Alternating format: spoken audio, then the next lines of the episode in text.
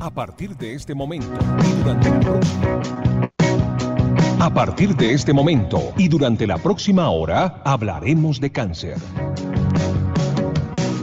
Especialistas, pacientes, familiares se encuentran en la radio para desde su rol avanzar en la labor de promoción y prevención de esta enfermedad. En este espacio se trabaja en la búsqueda de razones para encontrar en el cáncer una opción para resignificar la vida. Comienza Vida y Cáncer, el programa radial del Instituto Nacional de Cancerología, desde Radio Red RCN 970 AM y por radiored.com.co. Presenta Carlos Álvarez. Bienvenidos.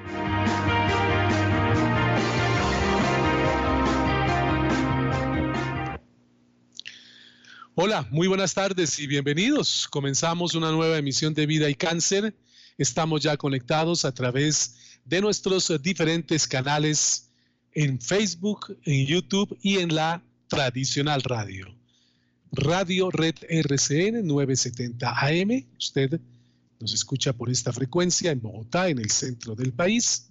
También en otra latitud, en cualquier rincón del mundo por radiored.com.com pero podemos vernos, que es también un acercamiento importantísimo, a través de nuestro Facebook Live que hacemos por la cuenta de Facebook del instituto que es Incancerología ESE. Y también estamos en el canal de YouTube, quienes les quede más fácil, ingresan a YouTube, escriben Incancerología y ahí estamos con nuestra señal en vivo. Como siempre les pedimos, si ponen una señal de me gusta, el dedito arriba, podemos viralizar muchísimo todo este conjunto de información que resulta importante en materia de labor y promoción o de promoción y prevención alrededor del cáncer. Hoy vamos a hablar de la relación que existe entre la obesidad y el cáncer. Ya está listo nuestro primer invitado para desarrollar este tema al que les sugerimos muchísima atención. Le vamos a hacer un reconocimiento a la, física, a la física médica en su Día Internacional y vamos a hablar de las unidades funcionales para la atención integral del cáncer. En nuestra acostumbrada sección del pastillero abordaremos con nuestros químicos farmacéuticos el tema de la preparación de mezclas para los pacientes oncológicos y, como siempre, al cierre nuestra invitación para la donación de sangre en el Instituto Nacional de Cancerología. Integramos a nuestro programa sin más preámbulo a nuestro primer invitado. Eres el doctor Luis Felipe Fierro Maya, especialista en endocrinología, además coordinador de la unidad de endocrinología oncológica del INC, para desarrollar el primer tema que les anunciaba, la relación de la obesidad y el cáncer. Y es que siempre los médicos nos recomiendan invariablemente tratar de mantener un peso corporal adecuado, un peso saludable, ya que inevitablemente la obesidad está considerada, y es lo que vamos a ampliar con él, como un factor de riesgo para un potencial diagnóstico oncológico. Doctor eh, Luis Felipe, buenas tardes, gracias por estar con nosotros. Eh, darnos este tiempo para poder hacer labor de promoción y prevención alrededor del cáncer y en este caso específico relacionado con la obesidad. Bienvenido. Muy buenas tardes y muchas gracias a, usted y a su audiencia por esta iniciativa. Es un tema de bastante interés, creo yo, como médico, porque todos los días que tratamos pacientes con cáncer, siempre los pacientes nos preguntan, ¿y por qué me dio este cáncer? Y si hay alguna forma de prevenirlo. Y pues este tema es uno de los que creo yo más nos acerca a esa posibilidad, que es uno de los retos del instituto, poder prevenir el cáncer, no solamente tratarlo. Muchas gracias.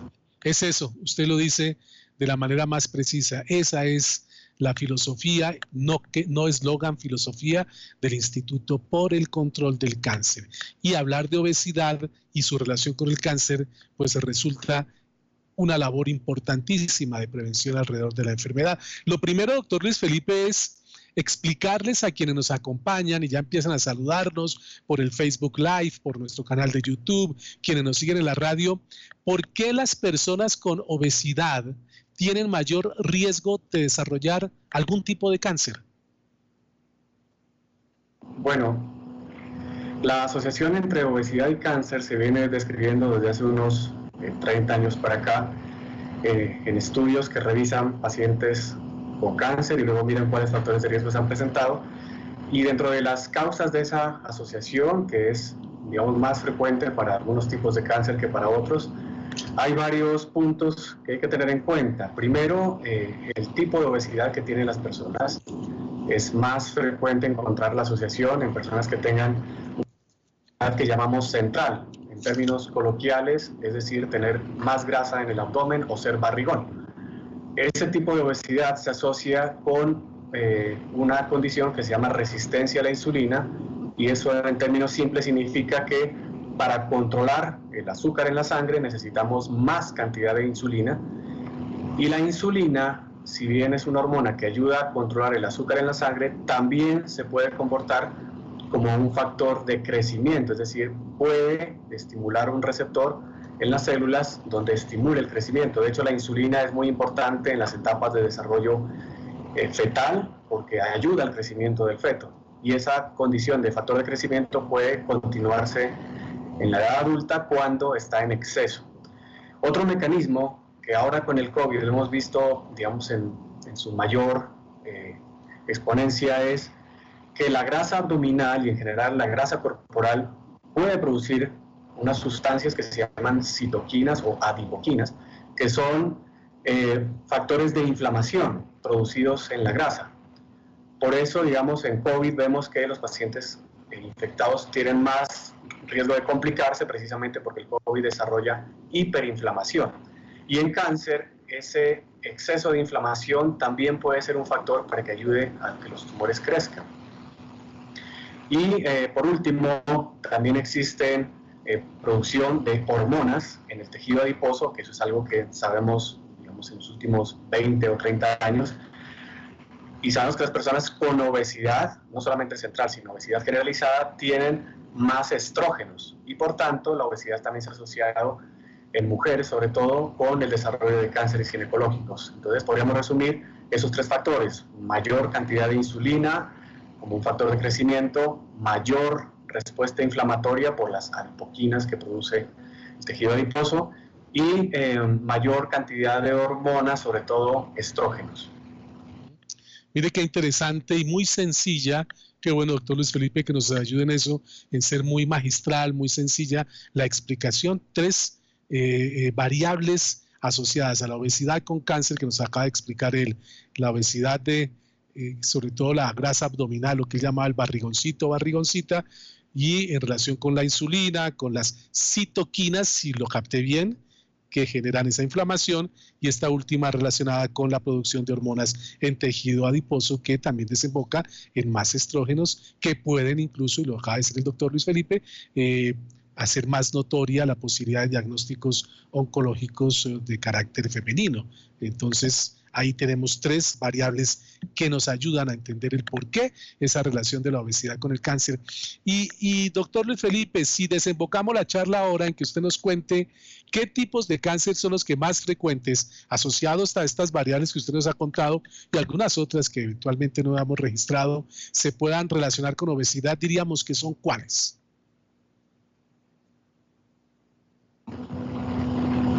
Bueno, eh, están divididos por género porque la asociación es diferente para hombres o para mujeres. Básicamente eh, en hombres es más frecuente el cáncer de colon, el cáncer de esófago, el cáncer de riñón, el cáncer de páncreas y el cáncer de tiroides. Y en mujeres es más frecuente también el cáncer de colon, de esófago, el cáncer de vesícula, el cáncer de riñón, el cáncer de páncreas y en las mujeres después de la menopausia es más frecuente el cáncer de seno y el cáncer de endometrio. Mire usted, es una, una variedad de cánceres realmente notoria que está registrando el doctor Luis Felipe que desemboca en la condición previa de ser una persona obesa. Yo solamente lo reitero como para que no quepa la menor duda. De acuerdo al tipo de cáncer, está dividido en lo que se da más en hombres y mujeres. En hombres, colon, esófago, riñón, páncreas, tiroides. En mujeres, colon, esófago, la mm, vesícula, riñón, páncreas y luego de menopausia, estamos hablando de la posibilidad de más diagnósticos de cáncer de seno o, eh, me decía el último, ¿cuál, doctor? Escúcheme. El cáncer de endometrio en mujeres. Endometrio. Que es la parte interna del útero. El endometrio, correcto. Ahora bien, ¿por qué, cómo se pueden explicar las razones de esa asociación, de un, de un específico tipo de cáncer de algunos de estos que usted ha anunciado respecto a esas variables iniciales que estábamos registrando de la obesidad como factor de riesgo para un eh, diagnóstico oncológico, doctor Luis Felipe? Bueno, los tres mecanismos aplican para todos los tipos de cáncer, con excepción pues, de la mayor frecuencia de producción de estrógenos en el tejido adiposo que aplicaría específicamente para seno y para endometrio. Para los otros cánceres es, eh, digamos, más probable que la asociación se deba a la excesiva inflamación y al exceso de insulina. Es decir, esos dos mecanismos son comunes para todos los tipos de cáncer, pero la producción de estrógeno sería más probablemente asociada con los cánceres ginecológicos, endometrio y seno. Bueno, aquí lo están saludando por el Facebook, le, comparto. Erika Ochoa, no sé si de pronto puede ser una paciente, dice, buen día, mil felicidades al INC por este tipo de charlas. El doctor Fierro es un excelente profesional. Saludo cordial. Erika Ochoa. Judy Milera Rodríguez Mojica también estaba formulando una pregunta que ya se la trasladé, que es cuáles son los cánceres que más se asocian con obesidad. Ya lo ha explicado con suficiente claridad el doctor Luis Felipe. Eh, los niños frente al tema de la obesidad, en este caso específico, eh, ¿cómo se puede establecer esa asociación obesidad con respecto a diagnósticos de cánceres pediátricos, doctor Luis Felipe? Bueno, hasta ahora no, se ha demostrado desde el punto de vista de los estudios epidemiológicos una asociación entre obesidad y cáncer en los niños. Sin embargo, lo que sí se sabe es que los niños obesos tienen más riesgo de tener cáncer en la adultez. Entonces, digamos, no debemos minimizar la, la oportunidad de tratar a los niños con obesidad, porque si bien es cierto que no puede asociarse por ahora a una mayor frecuencia de cáncer mientras son niños, ese riesgo sí se traslada a la adultez, o sea que intervenir la obesidad de los niños está teniendo un impacto notable en impedir o disminuir la probabilidad de cánceres en la adultez, lo mismo que otras enfermedades como la hipertensión o la diabetes. Ah, pero mire usted, uno que pensaba que sí existía un factor de riesgo intrínseco en obesidad infantil con cáncer y no, pero, bien lo dice el doctor Luis Felipe, no quiere decir que esto esté blindado ese niño ante la posibilidad de un diagnóstico oncológico. En la medida que crece, se torna adulto, esa obesidad que viene arrastrando, pues se convierte en ese factor de riesgo del que hemos estado hablando en esta charla. Para cerrar, doctor Luis Felipe, una vez rápido en esta labor de promoción y prevención de la enfermedad, de lo que usted como endocrinólogo oncólogo, que todos los días está viendo estos pacientes obesos diagnosticados con cáncer, puede recomendar en materia de comportamiento de vida para, si no blindarse un 100%, por lo menos sí ponerle obstáculos a un diagnóstico de ese carácter?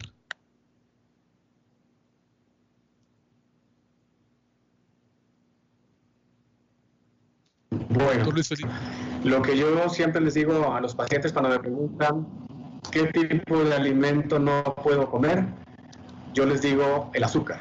Básicamente la fructosa, que es el, azúcar originado de las, las, plantas y de las, frutas, es diferente a la glucosa, que es el azúcar que nosotros producimos. A veces los, los confundimos, pero resulta que para el metabolismo hay diferencia. Es decir, procesar la fructosa para el ser humano es un poco más complejo y hace generar más resistencia a la insulina que si solamente estamos metabolizando la glucosa, que es el azúcar que nosotros producimos.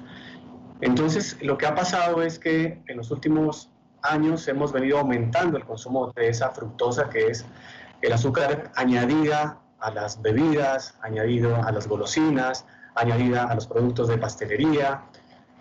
Eh, ahora ya contamos con alternativas diferentes a la, a la fructosa, digamos, extraída, por ejemplo, del jarabe de maíz, como en los Estados Unidos, o a la caña de azúcar. Entonces, esa azúcar añadida, que tiene una alta carga de fructosa, es la que deberíamos ir limitando eh, en nuestra dieta y eso disminuiría, por supuesto, la probabilidad de tener obesidad central sobre todo y por tanto resistencia a la insulina y tiene un impacto claro en, en las proporciones corporales y en el peso corporal. Y aquí hago énfasis en que tal vez es más importante la cantidad de grasa abdominal más que la relación del peso sobre la estatura, que normalmente hemos medido la obesidad basados en el peso, pero hay personas que tienen un peso ligeramente elevado con respecto a su estatura, pero que tienen un abdomen muy grande y ahí se cuenta como obesidad central y también requieren una intervención. Entonces sería recomendación moderar nuestro consumo de azúcar, ojalá eliminarlo.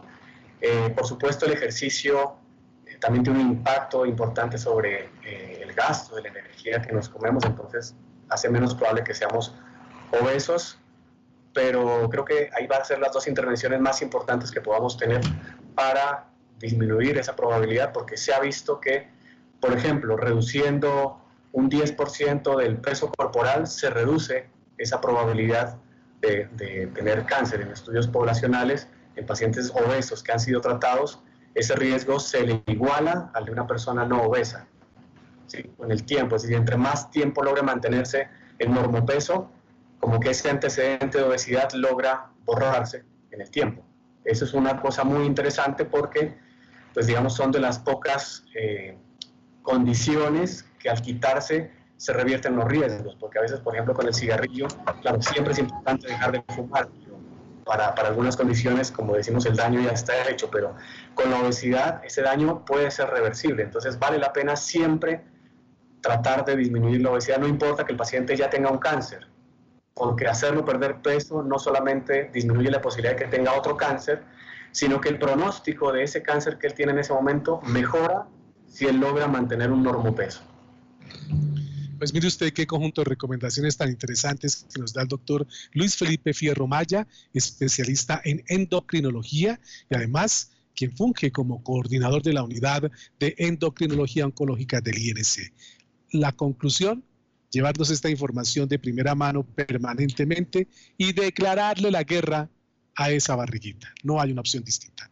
Hay que declararle la guerra. Doctor Luis Felipe, gracias por estar con nosotros.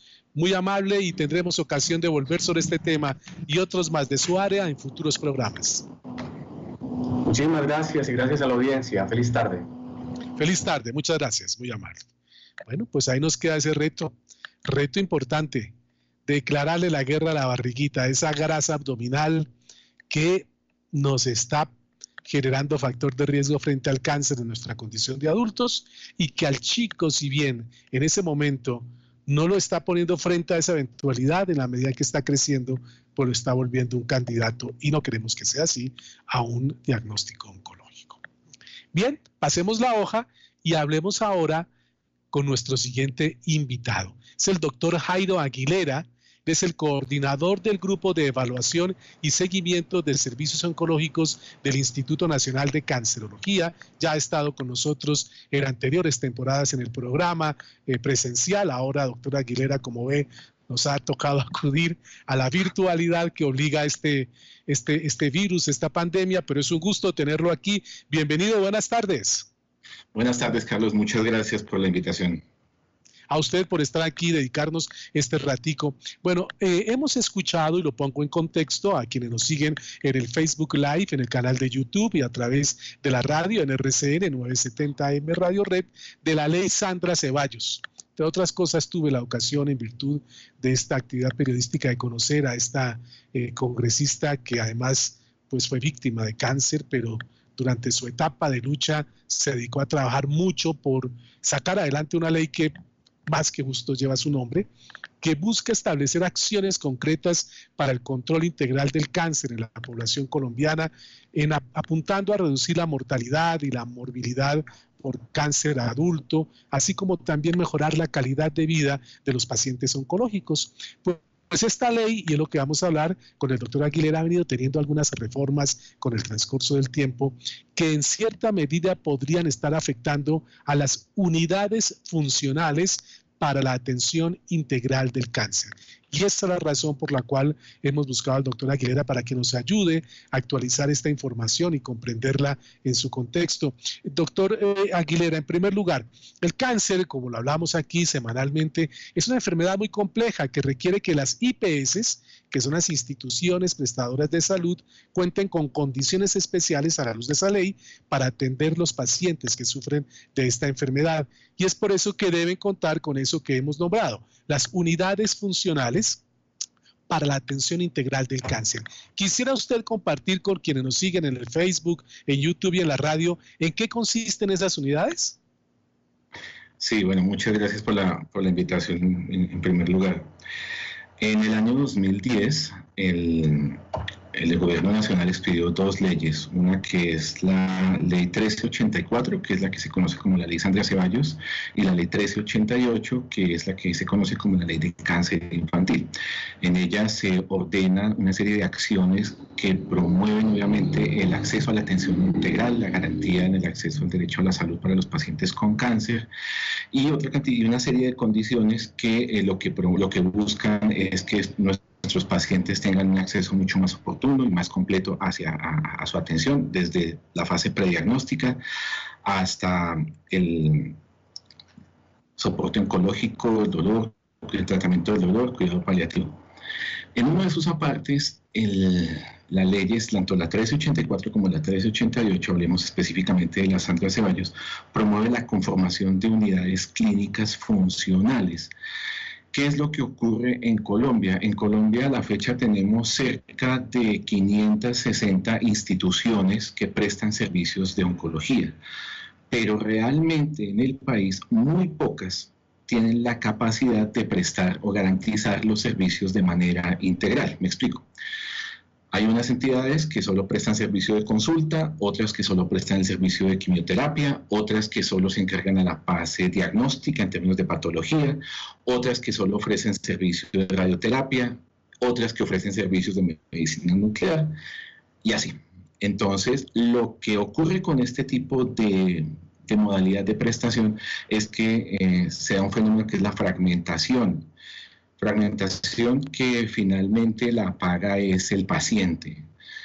Atiende, eh, va a su cita médica a un lugar específico, luego tiene que ir a tomarse los exámenes en otro, luego tiene que devolverse a que le lean los exámenes, luego tiene que pedir la autorización para la cirugía y así va pasando el tiempo.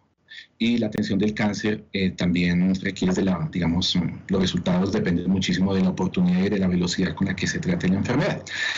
Entonces, lo que se busca a través del concepto de la unidad clínica funcional es que si bien no, no puede ser todos los servicios, si la gran mayoría se concentren dentro de la misma institución o dentro de un grupo de instituciones que estén relacionadas y organizadas de forma sistemática para garantizar que ese paciente que inicia desafortunadamente su proceso de atención una vez es diagnosticado o está en fase prediagnóstica, el paciente circule a través de de todos los servicios de esa unidad funcional y de esos prestadores que hacen parte de esa unidad funcional, de tal manera que eh, se garantice la mm, continuidad en el, en el tratamiento con la mayor oportunidad y la mayor calidad técnico-científica.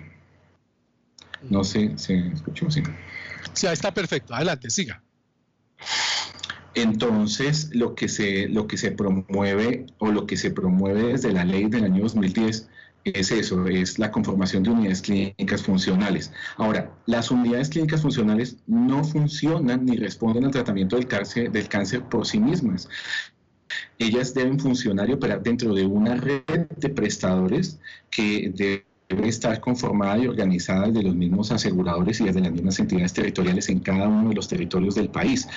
Entendamos que la dinámica de la atención de los servicios de cáncer en Colombia depende de dónde esté el paciente. No es lo mismo pensar en atención del cáncer oportuna en una ciudad como Bogotá, que concentra casi la mitad de la oferta oncológica del país, a ciudades en territorios eh, o a pueblos o municipios en territorios distantes, donde se depende de una red de servicios lo suficientemente sólida y de la participación directa del asegurador para garantizar los traslados de esos pacienticos se encuentran los que necesitan.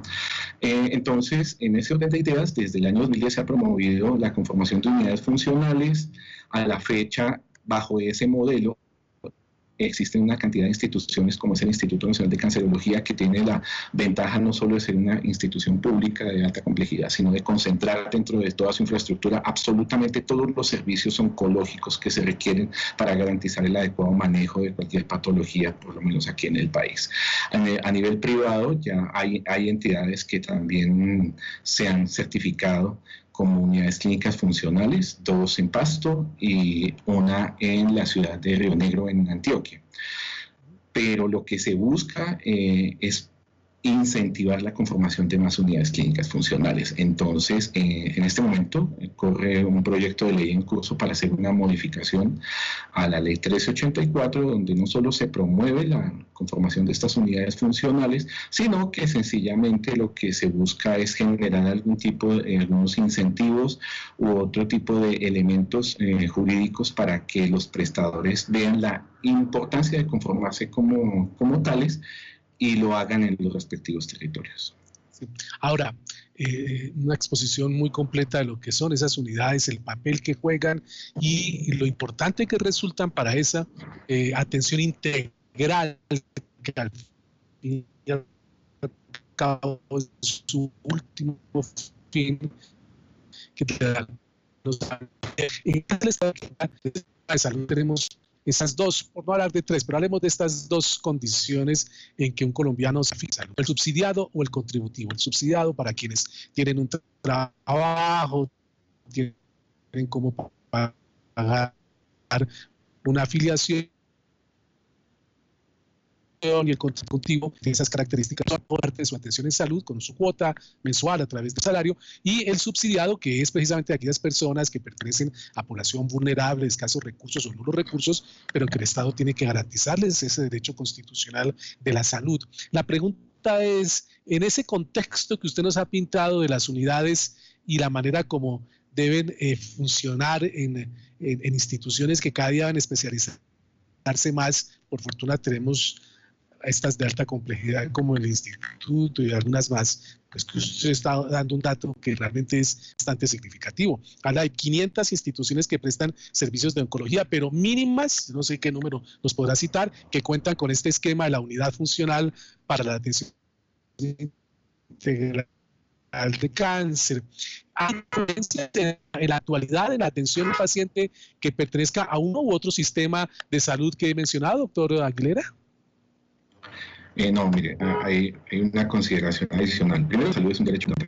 Eh, eh, y el modelo de unidad funcional lo que busca es derribar cada vez más esas barreras. Entonces, dentro en el marco de la misma ley, contempla un concepto que es el de autorización integral. Entendamos que bajo la dinámica actual uno de los factores que generan brechas o barreras para el es ese momento de la solicitud de la autorización y la generación de la autorización de la, del asegurador, bien sea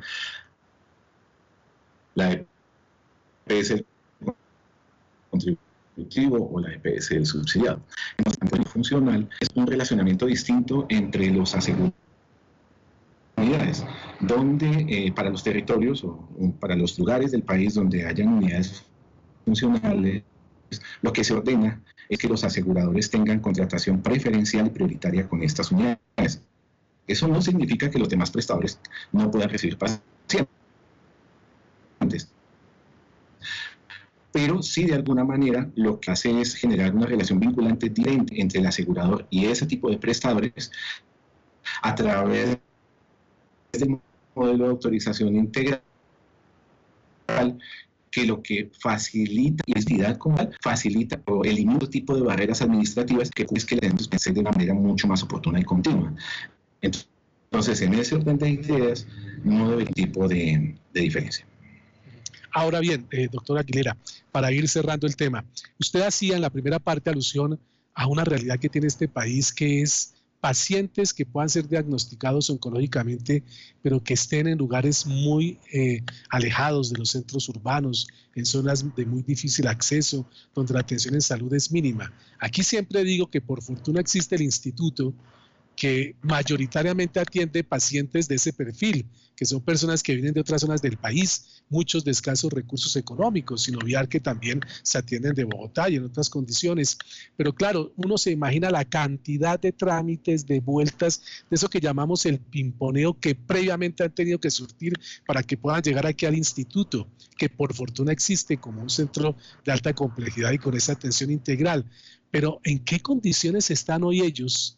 Frente a esto y cómo los está contemplando esa ley que se está tramitando en el Congreso para tratar de encontrarles una puerta de entrada a esa atención integral de pronto mucho, de mucho más fácil acceso. Eh, yo lo mencioné al principio, eh, las unidades funcionales para cáncer como concepto no pueden funcionar por sí mismas. Ellas dependen de un modelo de organización de servicios que se conoce como una red. Eh, desde el año 2016, bueno, el concepto de red de prestación de servicios es bastante, bastante antiguo ya en el sistema, pero desde el año 2016 existe una norma que reglamenta y eh, define cómo es que se deben organizar las redes de prestadores se habla de los niveles de baja, mediana y alta complejidad, pero también se define lo que es un prestador primario y un prestador complementario. En las zonas dispersas, en las zonas alejadas de los grandes cascos urbanos, existen prestadores de tipo primario, donde normalmente hay un médico general o hay médicos generales y baja capacidad diagnóstica. Pero eso no significa que desde allí se pueda hacer un tamizaje o una identificación primaria de, de un paciente que pudiera estar en riesgo de, de tener cáncer. Entonces, es responsabilidad de, los, de, los eh, de las entidades territoriales y de los aseguradores, bien sea del régimen contributivo o del régimen subsidiado,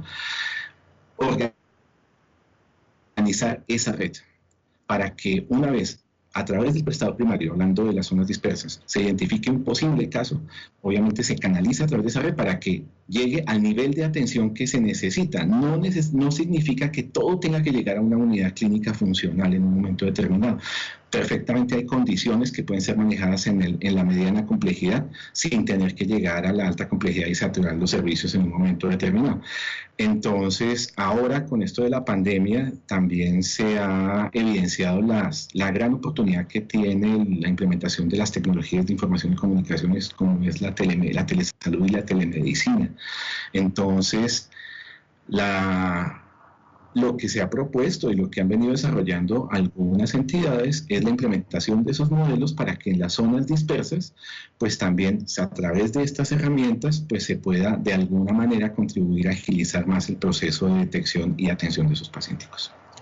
Ya brevemente, doctora Aguilera, para finalizar, quisiera que usted nos entregue una información actualizada de esa iniciativa la cual usted solución que hace tránsito y que busca precisamente darle eh, pues una mayor fortaleza y complementariedad a esa ley de Sandra Ceballos, ¿en qué condición está y cómo ve usted de su futuro real de concretarse? Pues el proyecto de ley es el proyecto 155 que modifica la ley 1384. como les decía, lo que busca es generar, eh, o más bien, eliminar algunas de las barreras que inicialmente sin saber fueron montadas, eh, que quedaron en la primera ley, que tiene que ver con algunos requisitos para la conformación de esas unidades funcionales e incluye también el tema de los incentivos. Eh, ayer precisamente pasó primer debate y lo que esperamos es que siga avanzando su curso en el, en el Congreso de la República para que, pues obviamente, contribuya cada vez más a que primero se conformen unidades funcionales en zonas distintas a, Bogotá u otras capitales, sino que también se promueva la organización de, de, una red de servicios oncológicos para que obviamente los pacientes que se encuentran en riesgo o en etapas tempranas o incluso que necesiten tratamiento inmediatamente puedan encontrar una respuesta a sus necesidades. Pues vamos a estar atentos al curso de esta iniciativa que sin duda resulta muy importante por las características que ya ha mencionado el doctor Jairo Aguilera, coordinador del grupo de evaluación y seguimiento de servicios oncológicos, quien ha estado aquí con nosotros hoy en Vida y Cáncer. Doctor Aguilera, muchísimas gracias por su información. Buena tarde y nos encontraremos en futuras audiciones. Muchas gracias por la invitación, mucho gusto, cuídense mucho y estamos en contacto. Igualmente, cuídese mucho usted también. Hacemos una pausa para un mensaje institucional del INC y ya estamos con nuestras siguientes dos invitadas para hablar del Día Internacional de la Física Médica, pero le añadimos también el tema del Día Mundial de la Radiología. Volvemos. El Instituto Nacional de Cancerología ya abrió de nuevo el servicio de citas presenciales para todos sus pacientes. Si tiene programada una cita o control, no tenga temor, asista presencialmente. El Instituto Nacional de Cancerología le brinda toda la seguridad si continúa con el esquema de consulta desde casa, no olvide programar su cita llamando a los teléfonos 018-414-414 o 484-6050. Ah, y recuerde que el Banco de Sangre del INC está siempre disponible para recibir su donación de sangre en la carrera novena número 0073, edificio E, tercer piso, de lunes a viernes de 7 de la mañana a 3 de la tarde y los sábados de 7 de la mañana a 4 de la tarde. En este mismo lugar usted podrá realizar también la donación de plaquetas. Instituto Nacional de Cancerología, por el control del cáncer.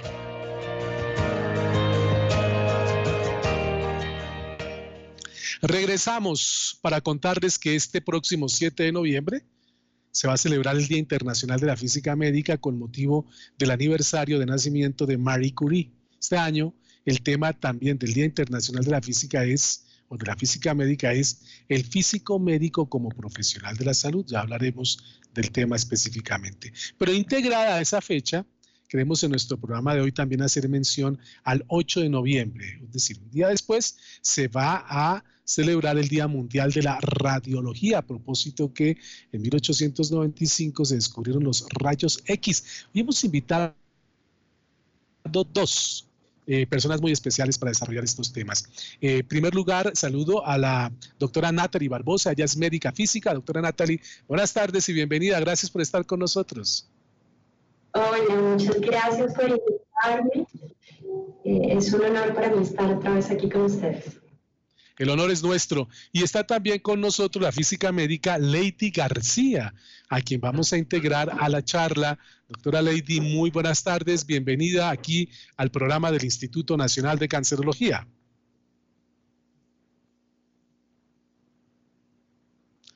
Bueno, en un instante vamos a, vamos a hablar con la doctora Lady porque nos mutió, como dicen técnicamente, el micrófono y no la estamos escuchando. Pero mientras ya usted me dice... ahora sí. Doctora Lady, ¿cómo está usted? Bienvenida.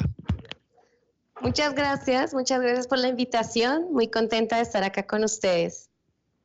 No, el, gusto es nuestro de tenerlas aquí a las dos, tanto a la doctora Natalie como a la doctora Lady. Bueno, quiero em, iniciar con una pregunta para respuestas breves, no es mucho el tiempo que tenemos, pero queremos entenderlo bien para que cada una dé su visión. inicialmente, doctora Natalie, hablaba hace un momento de que el lema este año del Día Internacional de la Física Médica es el físico médico como profesional de la salud. Pregunto, ¿el papel de la física médica es reconocido como eso, como tema relativo a profesional de la salud? En este momento no. La formación base que tenemos los físicos médicos es física, física pura. En mi caso, por ejemplo, es física nuclear. Entonces, realmente tenemos una formación que es más científica, de laboratorio, de investigación y de aplicaciones. Y es después en la especialización en donde nos eh, vamos por el lado de la física médica. Entonces, como la formación inicial no es de salud, pues la física médica no es reconocida en este momento como un profesional de la salud, pero pues el papel que se desempeña dentro de las áreas pues implica mucho el cuidado con el paciente, el cuidado de los equipos. Entonces ahí, ahí eh, por eso estamos con, con, este lema del Día Internacional de la Física Médica en el cual pues estamos evaluando este papel que desempeñamos en los centros hospitalarios. Muy bien, pero para allá caminamos, allá caminamos a que se reconozca esto como parte de los profesionales de la salud. Doctora Lady, en el INC, en el instituto específicamente, ¿cuál es la ayuda que está brindando la física médica a los pacientes oncológicos, que son los que se atienden allí primordialmente? Bueno, mm, todos los físicos del Instituto Nacional de Cancerología trabajamos de manera interdisciplinaria con médicos, tecnólogos, enfermeros, si es el caso, para cubrir y emplear las radiaciones ionizantes de manera eficiente, para que el tratamiento o el diagnóstico sea lo requerido por el paciente, por su estado, por su patología. Eh, personalmente, en mi caso, trabajo en el área de radiodiagnóstico. En este caso, eh, hacemos un seguimiento en la prestación del servicio con calidad para el fin de adquirir una imagen clínica, una imagen diagnóstica. Eh, por ejemplo, se hacen controles de calidad en los equipos emisores de radiación ionizante. Estos tienen una fundamentación física, em, la cual nosotros, eh, digamos, eh, hacemos parte de esa verificación eh, para tener las características de la adquisición adecuada, de las imágenes adecuadas se hacen controles de calidad diarios, semanales, mensuales, según lo que, lo que se necesite, cada una de las técnicas. En el Instituto Nacional de Cancerología, en radiología, por ejemplo, tenemos mamografía, fluoroscopía, angiografía. En cada una de ellas trabajamos de manera interdisciplinaria con tecnólogos para hacer estas pruebas, para que la imagen llegue lo mejor posible al médico radiólogo. Eh, en el caso, por ejemplo, de radioterapia, también los físicos médicos hacen un seguimiento a todo eh, cuál es la dosis apropiada para eh, combatir los tumores de los pacientes con cáncer para tener para combatirla con radiación ionizante y básicamente es eso. Ahora, doctora Natalie, ayúdenos a entender, porque somos ignotos, ignorantes en el tema, tanto quienes nos acompañan en el Facebook Live creo que la mayoría, de pronto hay médicos que nos siguen que sí saben, tanto quienes nos siguen en el canal de YouTube como en la radio. ¿Para qué sirve específicamente la radiactividad y los equipos de rayos X en medicina? Bueno, esta es una pregunta bastante grande y me encantaría poder contarles un poquito de qué es el Instituto Nacional de Cancerología frente al uso de radiaciones ionizantes en salud. Resulta que muy poquito después de que Marie Curie y Henry Becquerel descubren todo el cuento de la radioactividad y empiezan a usarlo, Marie Curie se da cuenta que puede utilizarlo para hacer un tratamiento para enfermedades neoplásicas principalmente, y asimismo, cuando explota la guerra, se da cuenta que los equipos generadores de radiación ionizante, que conocemos más como rayos X, se pueden usar para diagnosticar pacientes dentro de los campos de guerra. Entonces, creamos equipos portátiles que permiten Em, hacer este diagnóstico in situ, no invasivo, de, estos pacientes que pues, están graves. Entonces resulta que en 1928 Claude Leriot, un médico francés, viene a Colombia y empieza a hacer eh, un montón de contactos. Crean en 1928 el Instituto Nacional de Radio, que como sabemos el radio es el primer material radioactivo que descubre Marie Curie, que está capaz de, aislar, y nosotros somos este centro de referencia a nivel mundial en el que tenemos la segunda cúpula de radio del mundo. La primera está en Francia y la segunda está en Colombia. Entonces, somos pioneros con esta fundación del Instituto Nacional de Radio que está escrito a la Universidad Nacional y ahí empezamos a hacer uso de radiaciones ionizantes para el tratamiento de, de cánceres.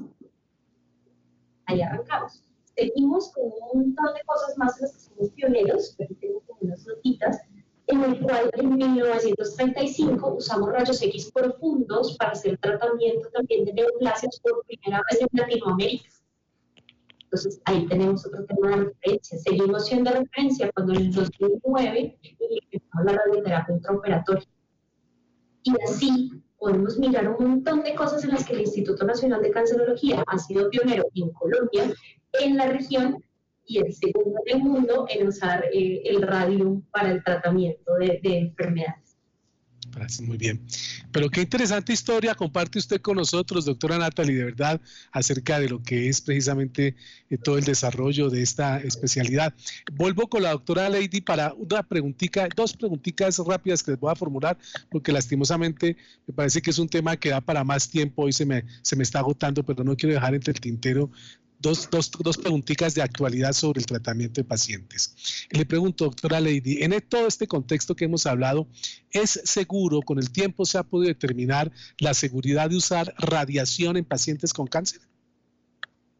Totalmente seguro. Totalmente seguro eh, y más en el Instituto Nacional de Cancerología que contamos con excelentes profesionales, es seguro, así como lo decía Natalia anteriormente, la radiación ionizante cuando Marí, pues digamos cuando se descubrió la radioactividad, se utilizaba de manera desproporcionada en, en seres humanos y fue un beneficio gigante gigante, un aporte, por eso es el Día Internacional de la Física Médica, el día del nacimiento de Marie Curie, porque fue un aporte muy grande a la, a la medicina, desde la física a la medicina, pero entonces cuando se comenzó a utilizar la radiación ionizante tuvo consecuencias en el cuerpo humano eh, ella misma sufrió, sufrió este tipo de consecuencias y a lo largo del tiempo los físicos médicos lo que hemos hecho es especializarnos también para cumplir los protocolos de controles de calidad adecuados para que se puedan hacer mm, uso de las radiaciones ionizantes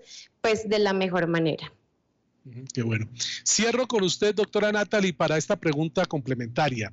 Eh, explíquenos brevemente cuál es el uso central de las radiaciones ionizantes en el INC y si son seguras y cómo se vela por esa seguridad, doctora Natalie. Nosotros, como les mencionaba, las usamos desde siempre y para todo. Nosotros tenemos como eh, tres ejes centrales. El primero es radiología, imágenes diagnósticas, que utiliza principalmente rayos X para hacer imágenes de transmisión, pero también tenemos resonancia magnética nuclear técnica nuclear que estamos aplicando. Por el lado de radioterapia, pues hacemos terapias, principalmente para enfermedades neoplásicas, haciendo uso de las emisiones de ciertos radioisótopos y de unos equipos gigantes que son los asignados lineales. Y desde 1950 tenemos el área de medicina nuclear, donde usamos radioisótopos y radiofármacos para el diagnóstico y tratamiento.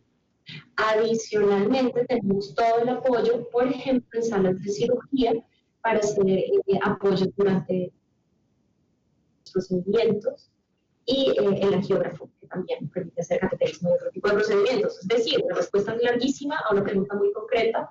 Usamos casi que para todo y es eh, seguro en la medida que tengamos un control de, esta exposición. Entonces, mientras tengamos seguros eh, los materiales radioactivos y donde tengamos un aseguramiento de calidad de los equipos generadores de radiación ionizante, pues es una práctica que es segura y que su beneficio excede por mucho el riesgo asociado a la exposición a radiación ionizante. Pues ahí está una información muy interesante que hemos podido compartir con ellas. Son físicas médicas del Instituto Nacional de Cancerología. A las dos, a la doctora Natalie, a la doctora Lady, un agradecimiento, felicidades en su día. Gracias por compartir esta información con nosotros y estaremos en contacto y cuídense, por favor. Muy amables. Muchas gracias. Que estén muy bien. Muchas gracias. Así estamos desarrollando nuestro programa en el día de hoy y nosotros seguimos inmediatamente, pero previamente saludo a Lisa Forero, Esperanza Trujillo, Lili Sánchez, Diana Karina Ruiz, María Janet, Ivonne Carolina, Ardila, Erika Ochoa, Cadilla de Alá, Judy Milena Rodríguez, Maritza Duque, Luis Alberto Hernández, Mireya Vargas y muchos más que están conectados con nosotros en el Facebook Live Incancerología ESE, en el YouTube Incancerología y también muchos que están por la radio en Radio Red RCN. Continuamos y vamos ya a nuestra sección habitual de El Pastillero. Y hoy, nuestro pastillero lo vamos a protagonizar con dos integrantes, como es habitual, del equipo de químicos farmacéuticos del Instituto Nacional, del Instituto Nacional de Cancerología. Son hoy la química Luz Ángela Rodríguez y la química farmacéutica Lizeth González. Ellas están allá, las veo, están en el instituto con su tapabocas, con todos sus elementos de bioseguridad. A las dos un saludo, gracias por estar con nosotros. Bienvenida, Luz Ángela, gracias por estar aquí. Hola, muy buenas tardes, bienvenidas, gracias. Eh, estoy aquí con mi compañera Lizeth y eh, nosotras trabajamos en el Instituto Nacional de Cancerología y estamos aquí en, en la central de quimioterapia en la central de quimioterapia. Saludos a Lisset que está un poquito más atrás. Voy rápidamente con nuestras preguntas y voy a empezar con Luz Ángela Rodríguez, este primer interrogante, eh, porque el tema es la preparación de mezclas para el paciente oncológico, que es lo que se ha escogido hoy para el pastillero. Quisiera usted, eh, Luz Ángela, compartir con nosotros cuál es el procedimiento que debe seguir el paciente para agendar la quimioterapia y cuántas campañas, así las llaman ustedes, de preparación se manejan en la central de mezclas oncológicas del INC?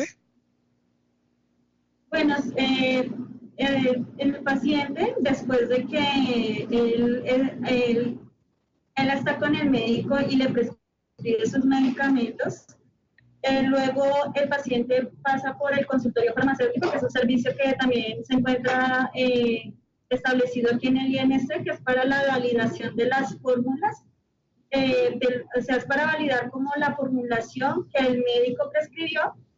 Luego de que el químico farmacéutico del, consultorio farmacéutico valida esa información, pues el paciente se dirige al séptimo piso, aquí en el INC, en el, en el servicio de hospital día y se le asigna una cita para que se le proceda a hacer como, como todo el procedimiento para la administración de su quimioterapia. Bueno, el día de la asignación, o sea, el día que el paciente tiene que venir a su cita, eh, pues las, las jefas de enfermería de oncología pues revisan de nuevo esa información de las fórmulas y esas fórmulas luego nos las pasan a nosotros a la central de quimioterapia. Los químicos farmacéuticos encargados de la central de quimioterapia volvemos a revisar esas fórmulas médicas para volver a validar esa información y ahí, de ahí procedemos a, a realizar la preparación de su quimioterapia. Ahora bien, ¿Señor? No, no, eh, luego, eh, luego después de, de, la preparación de, de, esos medicamentos, pues viene la, eh, la enfermera oncológica y nosotros les entregamos las mezclas para cada uno de los pacientes para que ellas luego se los utilicen. Eh, en el INS nosotros manejamos varias campañas de producción. Por ejemplo, de, en los horarios de 7 a 9 de la mañana realizamos la primera campaña de producción de pacientes ambulatorios. De 10 de la mañana a 12 del día realizamos la campaña de producción ya de nuestros pacientes hospitalizados del INC. Sí. Eh, del horario de, de 1 a 4 de la tarde realizamos la tercera campaña de producción ambulatorio, tarde y en la noche de 5 a 7 de la noche. Muy bien. Ahora bien, Luz Ángela, ¿qué condiciones debe cumplir así de manera muy sucinta una central de mezclas de quimioterapia? ¿Qué condiciones debe cumplir? Bueno, las condiciones principales es que eh, la, la, central de quimioterapia es una instalación, tiene que contar con unas adecuaciones técnicas eh, regidas por normas, que esas son que, eh, regidas por normas de, a través del INDIMA, y esas normas eh, contemplan que son lugares que tienen que estar apropiadamente adecuados, o sea, tienen que ser estériles, tienen que tener una cabina de, de preparación de mezclas, que estas son cabinas eh, de flujo laminar. También tenemos que contar con pues todos las, las, los dispositivos de protección para la persona que prepara esas mezclas, porque pues obviamente son medicamentos citotóxicos, entonces lo que se requiere, pues son, así como nos ven a nosotros, pero con, con, con un traje blanco especial de eh, puesto y el cual pues, nos protege de la absorción de algunos vapores que ellos generan. Ajá, ok. Ahora voy con Lisette, nuestra otra química farmacéutica. Así que le pido que se acerque Lisette al, al micrófono y nos dé un espacio, Luz Ángela, para poderla escuchar. Eh, eh Lisette, mm, ¿Por qué no nos describe brevemente también, el tiempo se nos agota, pero el tema es interesante, cuál es el proceso de preparación de las mezclas oncológicas y cómo se hace la verificación que, de la calidad de estas mezclas? Claro que sí. Aquí partimos inicialmente con un dato importante y es que en la central de mezclas, en este año, en los últimos meses, se han preparado aproximadamente 4.500 mezclas al mes, es decir, 150 mezclas de quimioterapia al día. Entonces, tenemos que ser muy ordenados para por lo que manejamos un volumen alto de preparación. Aquí tenemos un papel fundamental que es el papel del QF de producción y otra parte es el QF de calidad. Entonces, empiezo con el QF de producción. En cuanto a la campaña 1, que es la que, la que tiene mayor número de pacientes, nosotros dejamos desde el día anterior eh, lista toda la orden de producción y todas las etiquetas. Entonces, cuando los pacientes ambulatorios llegan a las 7 de la mañana del siguiente día, lo que hacemos es verificar con la fórmula médica y con la etiqueta que los datos correspondan según el nombre, el RA, la dosis, el medicamento correcto, la fecha de vencimiento, la fecha de elaboración, el vehículo correcto, el QF que prepara. Después de eso, bueno, ya cuando verificamos que la etiqueta está lista, pues la pasamos a, a la parte de la preparación. La campaña 3 y la campaña 5, que también son ambulatorias, esas son un poquito más sobre la marcha. La hacemos la orden de producción y las etiquetas aproximadamente una hora antes o media hora antes de que empiece como tal la campaña. En cuanto a la campaña 2, pues revisamos en el sistema, que son los eh, pacientes hospitalizados, revisamos eh, la formulación, miramos en la historia clínica el protocolo, miramos también la orden de producción y la etiqueta. Y lo mismo para la campaña 4, que es la campaña intratecales, revisamos también si tienes un paciente ambulatorio hospitalizado, revisamos eh, la formulación, que estén los datos correctos en la etiqueta. Eso por un lado es lo que hace el QF de producción.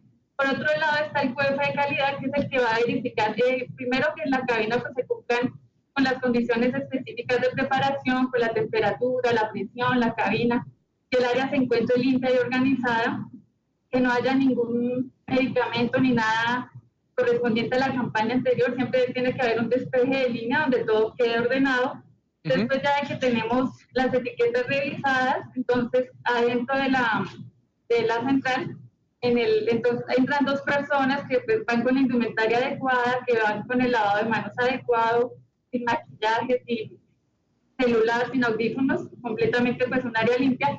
Y ahí van a haber dos personas. Una persona se va a encargar de circular, o sea, ya va a pasar el medicamento y el vehículo para que la persona que prepara se quede quietecita ahí, solo prepare con el fin de que genere el menor número de partículas, pues porque estamos en un área limpia y no queremos contaminar el medicamento en sí. Después de preparado, nos va a salir, nos entregan la mezcla preparada ya el QF de calidad y va a revisar mezcla por mezcla, es decir, se le hace al 100% de las mezclas de control de calidad, donde se verifica pues el vehículo, que haya ausencia de partículas en fondo blanco, en fondo negro, se verifica la coloración, que no, que no vaya a haber mm, eh, ningún, ninguna fuga en el, en el envase, que si tiene un empaque secundario, pues también que vaya debidamente sellado. Después de eso, ya revisado, el QF firma coloca la hora de liberación y organiza los medicamentos según el paciente pues, y según el protocolo. Ya cuando lo tiene organizado, llega la enfermera, bien sea de hospital día o bien sea de hospitalizado, y nos va a recibir la quimioterapia. Ella firma y pone la hora de entrega. Y ahí termina ese proceso previo allá a lo que es la llegada del, paciente, del medicamento al paciente. Se me queda una pregunta, pero si usted me la responde en 30 segundos, la voy a formular. Dígame, ¿cuáles son los beneficios que tiene el paciente oncológico con estas condiciones al ser atendido ahí en el INC? Bueno, inicialmente contamos con instalaciones que, pues, adecuadas, ya que contamos con 47 sillas de quimioterapia, 201 camas para, hospital para paciente hospitalizado. Eh, además contamos con las cinco campañas, entonces eh, los pacientes que ingresan al hospital día 24-7 tienen la oportunidad de escoger el horario que más se adecue pues, a su conveniencia, 24 horas al día, 7 días a la semana y atención continua. Y pues una muy importante es que el INS cuenta con su propia central de quimioterapia. Es decir, que aquí vamos a entregar oportunamente los medicamentos al paciente. Si llega a haber de pronto alguna mm, ajuste de dosis o algo que toque ajustar a la mezcla, ahí mismo podemos hacer el, el cambio. Entonces, eso es una ventaja para el paciente. Y por último, pues siempre estamos eh, todos por el control, eh, por la seguridad del paciente. Entonces, todo el personal que trabaja acá, pues es personal idóneo y es un acompañamiento integral que siempre se le va a hacer al paciente en todo el proceso. Pues si tenían ustedes alguna inquietud respecto a ese papel que cumplen ellas, nos ha quedado perfectamente entendido con las explicaciones que nos han dado hoy, desprendiéndonos de esta charla de la preparación de mezclas para el paciente oncológico. Luz Ángela, Lisette, gracias por haber estado en el programa. Cuídense y reconocemos y de verdad que muchísimo el trabajo que ustedes en todo este eh, tratamiento oncológico que se hace allí de pacientes, el rol tan importante que están cumpliendo. Muy amable y buenas tardes. Muchas gracias. Hasta luego. Buenas tardes. Gracias. Que esté muy bien. Gracias. Y con ella le ponemos punto final a nuestro programa del día de hoy. Rápidamente recordarles que siempre hay tiempo para ir a donar sangre al instituto o para que el instituto vaya a recoger sangre a su conjunto residencial, etcétera. Doy rápidamente un celular 311-214-0007. El tiempo se nos terminó. El próximo miércoles esperamos contar con ustedes y muchos más. No olviden hacer clic en me gusta allá en el canal de YouTube o en Facebook para viralizar todo este contenido. El miércoles de nuevo con ustedes. Gracias. Buenas tardes. Aquí finaliza Vida y Cáncer. El programa radial del Instituto Nacional de Cancerología desde Radio Red RCN 970 AM y por radiored.com.co. Especialistas, pacientes, familiares se encuentran en la radio para desde su rol avanzar